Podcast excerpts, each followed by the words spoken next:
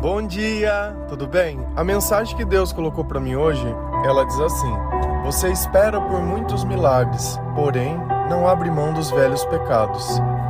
Senhor, tende misericórdia de nós. Perdoa, Pai, todos os nossos pecados. Livra-nos de todo mal. Nos afasta de tudo aquilo que não vem de ti. Nós agradecemos, Senhor, por mais esse dia, pelo alimento, pela palavra, pela presença.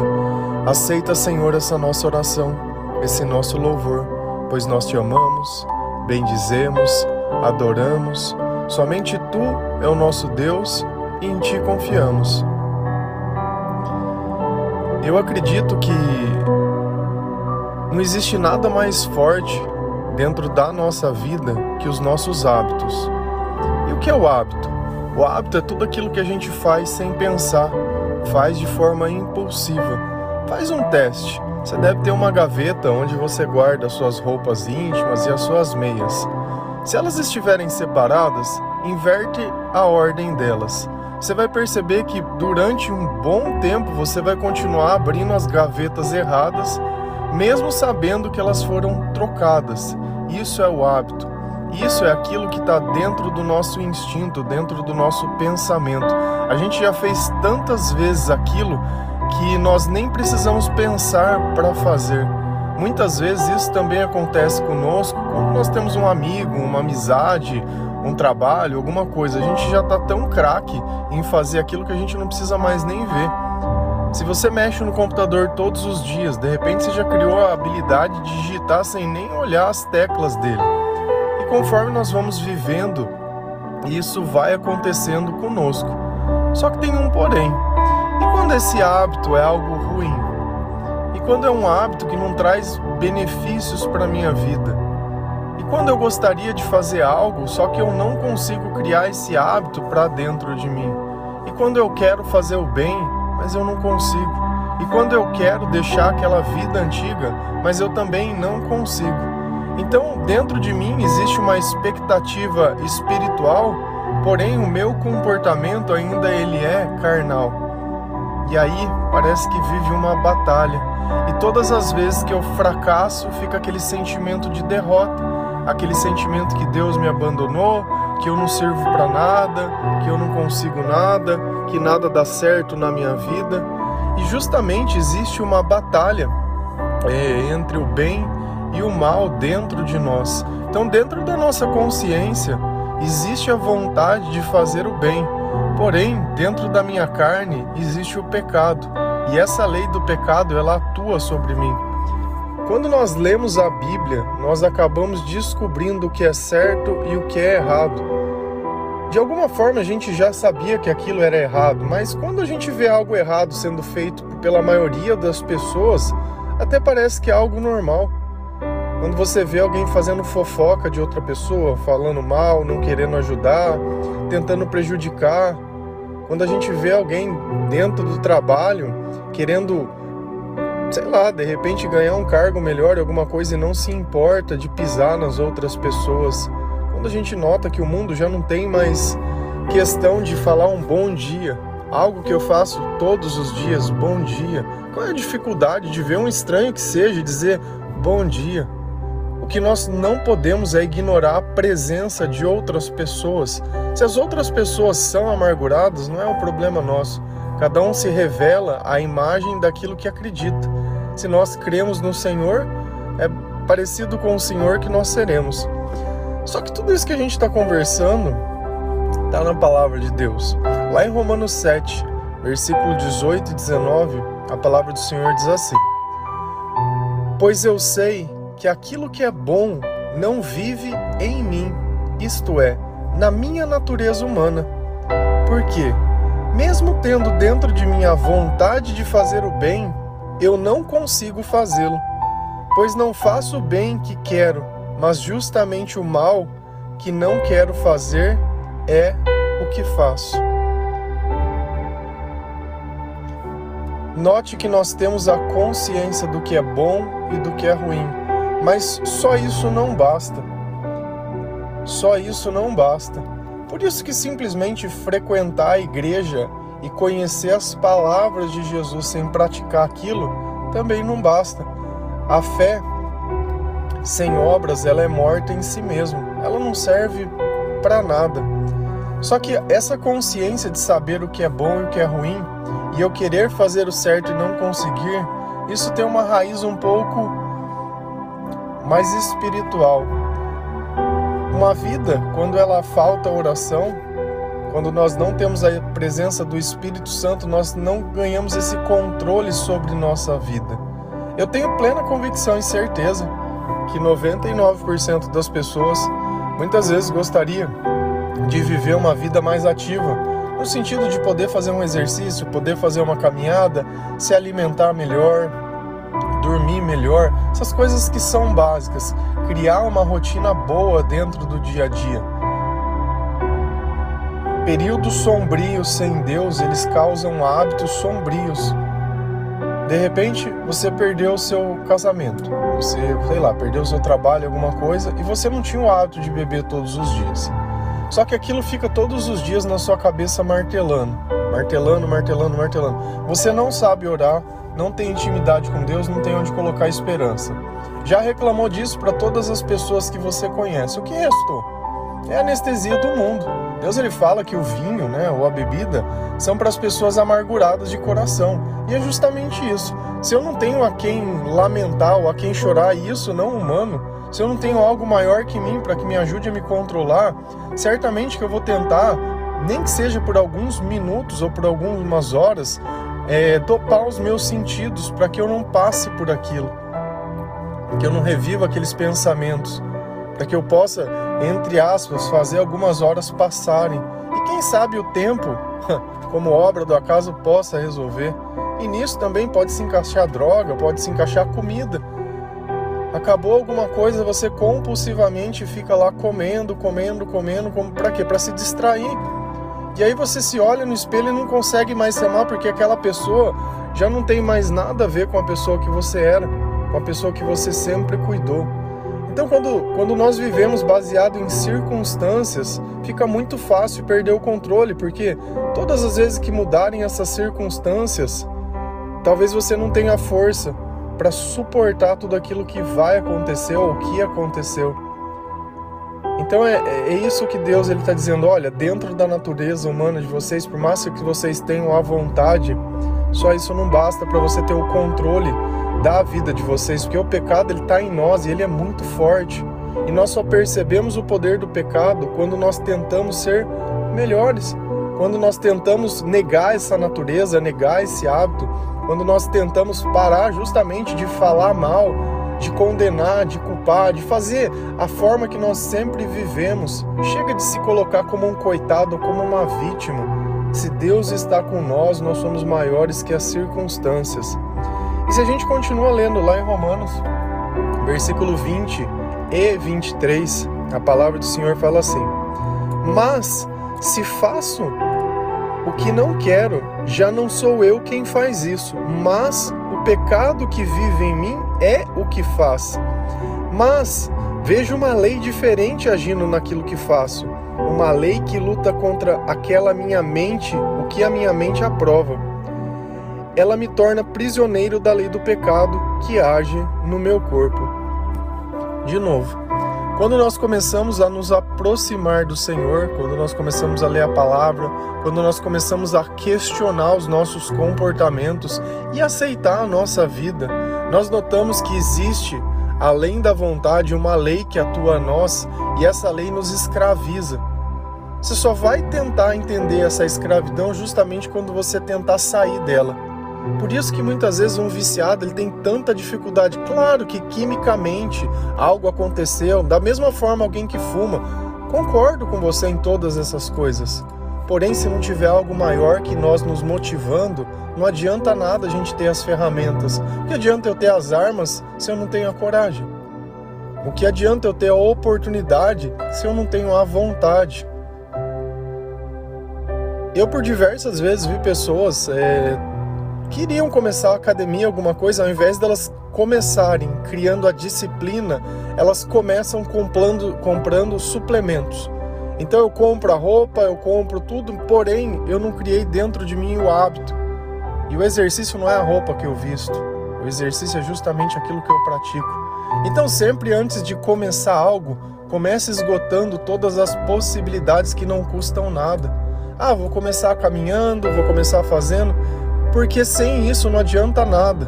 Não adianta, não é porque você gastou que você vai usar. Da mesma forma, eu ando de bicicleta. Quantas vezes eu já não vi pessoas que compraram a bicicleta, andaram uma vez, sentiram dor, jogaram a bicicleta e ficaram lá?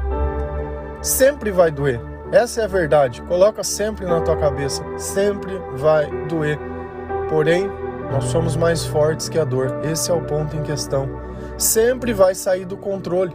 Porém, não tem o menor problema, porque quem vai trazer o controle para tudo isso na nossa vida é o Senhor. Sempre as coisas elas podem dar errado e isso também não tem o menor problema, porque tudo pode ser consertado, a não ser que a solução dependa de outra pessoa. Aí Deus nunca vai obrigar outro a fazer o que você quer.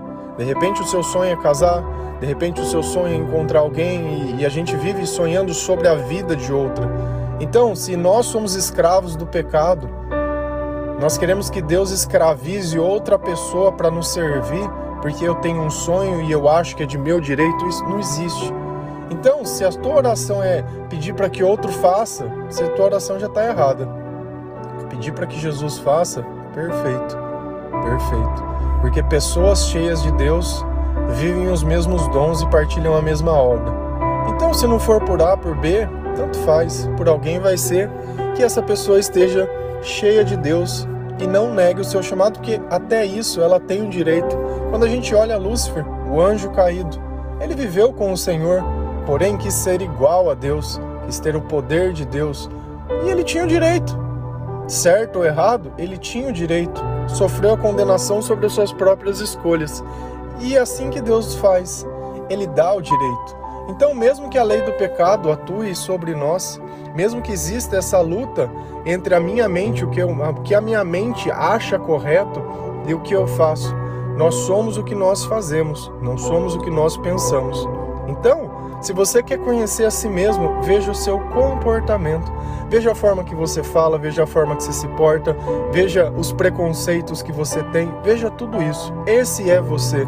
Achar que você é uma boa pessoa porque você é evangélico, Quantas vezes já não passei por pessoas que dizem, mas eu sou evangélico. E aquilo me confunde, mas o que significa isso? Por que você me deu essa informação? O que, que isso muda? Eu tenho que amar todas as pessoas, principalmente as más, principalmente aqueles que são esquecidos. Esse é o mandamento de Jesus. Mas quando eu me auto-rotulo dizendo eu sou católico, eu sou evangélico, será que nós não estamos dividindo ao Senhor? E uma cidade dividida é muito mais fácil de ser conquistada. Por isso eu não me defino como católico, nem evangélico, nem adventista, nem nada. Eu sou cristão. E o meu chamado é de Cristo, o meu chamado não é de igreja, não é de doutrina. Eu não coloco um carimbo de humanidade em mim, porque na humanidade é a lei do pecado que atua, mas na lei de Cristo é espiritual. Deus, ele é amor, e o amor procede acima de todas as coisas. Então nós já entendemos que na minha mente existe a vontade, no meu corpo não existe a capacidade porque eu sou escravo do pecado.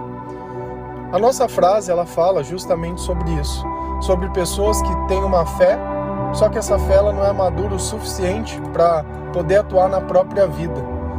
O primeiro evangelho, a primeira pessoa que precisa ouvir uma pregação sou eu. E às vezes a gente fica procurando pessoas para ouvir aquilo que nós estamos escutando, como se nós estivéssemos salvos e elas condenadas.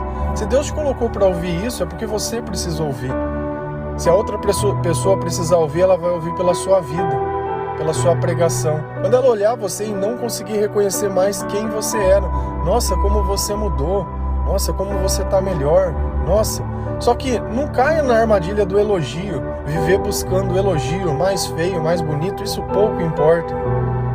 Entra dentro de um cemitério, olha todas as tumbas e todas as covas e me diz quem era a pessoa mais bonita que está enterrada ali. Isso só tem sentido quando a gente está vivo. Porém, o nosso objetivo é a eternidade. E a velhice, ela ceifa tudo isso. Porém, em todas as idades que eu tiver, se eu tiver o comportamento correto, eu posso ser, entre aspas, admirado por me parecer com aquilo que o Senhor diz, com aquilo que o Senhor acha correto. Se a gente vai lá em Romanos 7, versículo 24 e 25, vai vir o desfecho de tudo isso. Como eu saio dessa escravidão? Como sou infeliz? Quem me livrará deste corpo que me leva para a morte? Que Deus seja louvado, pois Ele fará isso por meio do nosso Senhor Jesus Cristo. Olha o que nós sempre falamos: como sou infeliz. Uma vida longe do Senhor, ela me priva da felicidade genuína. E não adianta. Se isso não fosse assim, ninguém beberia, ninguém usaria droga, ninguém fumaria cigarro, ninguém faria nada, nada, nada, nada que sabe que é ruim e que pode muitas vezes se tornar um viciado ou um dependente para poder sentir um pouquinho de felicidade. Paulo ele tem a coragem de reconhecer como sou infeliz. E eu sei que o salário do pecado é a morte, isso também está na Bíblia. Se eu continuar vivendo essa vida infeliz, o que vai acontecer com o meu corpo? Ele vai ser levado para a morte, porque quando eu morrer, só vai existir o pecado em mim, não tem nada além, não tem um espírito que me conduz, não tem uma alma que me abriga, não tem nada, não tem Jesus dentro de mim, dos meus pensamentos, da minha fé. Olha a diferença de quem morre com Deus e quem morre sem Deus é simplesmente a morte. E Paulo entende que nós devemos louvar o Senhor, porque por meio de Jesus nós podemos quebrar essas correntes. Por meio de Jesus eu posso fazer com que o meu corpo ele atue na mesma lei da minha mente, eu começo a ter o controle da situação. Que eu paro de me preocupar, preocupar, né? Se ocupar com algo prévio, inexistente ou futuro ou passado como se isso fosse o fim. Ah, aconteceu tal coisa, agora acabou. Não, agora acabou. Agora e vive sempre nessa angústia do fim, do último dia, do último dia. Meu, eu vou ter que levantar, eu vou ter que fazer tudo que eu tiver que fazer, independente do que está acontecendo ou não. As minhas necessidades e as minhas obrigações, elas são diárias. E é isso que é você ter uma rotina. Você vai ter que levantar, se você perder o teu emprego, você vai ter que procurar outro. Meu, você vai ter que fazer que dá certo. Só que a questão, não importa onde você está, se você ganha mais ou menos, se está pior ou melhor, o importante é que quando você passar por tudo isso da forma certa, você vai aprender a valorizar, porque tudo aquilo que nós perdemos é justamente por não valorizar o momento que nós vivemos. Tem coisas que não vão voltar mais. Glória, glória ao Senhor e pouco importa. Tem pessoas que já foram, você não pode se despedir, elas já cumpriram o chamado e o propósito dela. Não adianta a gente viver lamentando e chorando. E eu sei que não é fácil, porque existe uma lei atuando dentro de você e eu tô falando com o teu pensamento e muitas vezes dentro do teu corpo diz, existe uma negação. Eu tô falando, você tá dizendo não, não, não. Meu, se você fala não, por que, que Deus vai dizer sim? E esse é o ponto. Se isso para você é a vida, segue, segue. Essa é a liberdade. Quer criar o um inferno para você viver? Fica à vontade. Ah, tu fica à vontade. Você sempre tem a vontade de se manter no chão o tempo que quiser. O dia que quiser levantar, Jesus está aí. Entrega a sua vida para Ele. Hoje você pode entender diversas coisas que não basta pensar, não basta querer, não basta nada. Sem Deus nós não conseguimos. E não adianta você ficar aí se achando. Oh, babá, oh, Parece aquele cachorrinho, ó oh, céus, ó oh, terra, ó. Oh. Meu, não vai chegar em lugar nenhum. Mas quanto tempo que você está reclamando? O que, que resolveu? A não ser você cansar as pessoas de nem quererem ficar perto de você. Porque o que define a nossa vida é o nosso comportamento. Nós conhecemos as pessoas muitas vezes pelo olhar, por nos admirar, por achar bonita. Só que é o comportamento que faz a gente se separar. Então, se você se comporta de uma forma que é insuportável, você sabe as pessoas mais insuportáveis que existem? Aquelas que são interesseiras. Só fazem as coisas baseadas no interesse. Não cede nada, não fala nada, não coisa nada. Condiciona. Ah, se não tiver, não dou. Sempre chantageando, sempre trocando, sempre fazendo. Que vida você acha que é essa? E ainda que você consiga tudo, é justamente é você conseguir um emprego, conseguir um cargo, uma promoção, pisando em todo mundo. E aí, lá, olha, chegar no fim vai ter quem? Quem vai estar tá assistindo a tua vitória? Não vai ter ninguém. Vai acabar sozinho. Esse é o quanto custa. Não vale a pena. Não vale a pena. Então nós temos que abrir mão realmente daquilo que passou, daquilo que nós sabemos que não é certo, daquele comportamento que, que é destrutivo. Eu sei que no começo não vai ser fácil, mas é melhor a gente tentar enquanto a gente tem oportunidade, porque depois que não tem mais, aí não tem mais jeito. Aí já foi. Amém? Que Deus abençoe cada um de vocês, que o Senhor possa te dar sabedoria, entendimento, disciplina, um pouco de paz, esperança, alegria. Que Deus possa fazer os teus pensamentos ficarem a seu favor e não contra você. E se você não sabe a razão que você faz algo, que seja um vício ou qualquer coisa, não faça. Tira do, da sua vida os hábitos. Começa a modificar de forma positiva aquilo. O tempo ele só sabe passar e ele não volta atrás. A nossa saúde ela vai deteriorando com o tempo. Então ou você se cuida ou você se cuida. Nós não temos outra opção. Ninguém pode cuidar de você a não ser você mesmo.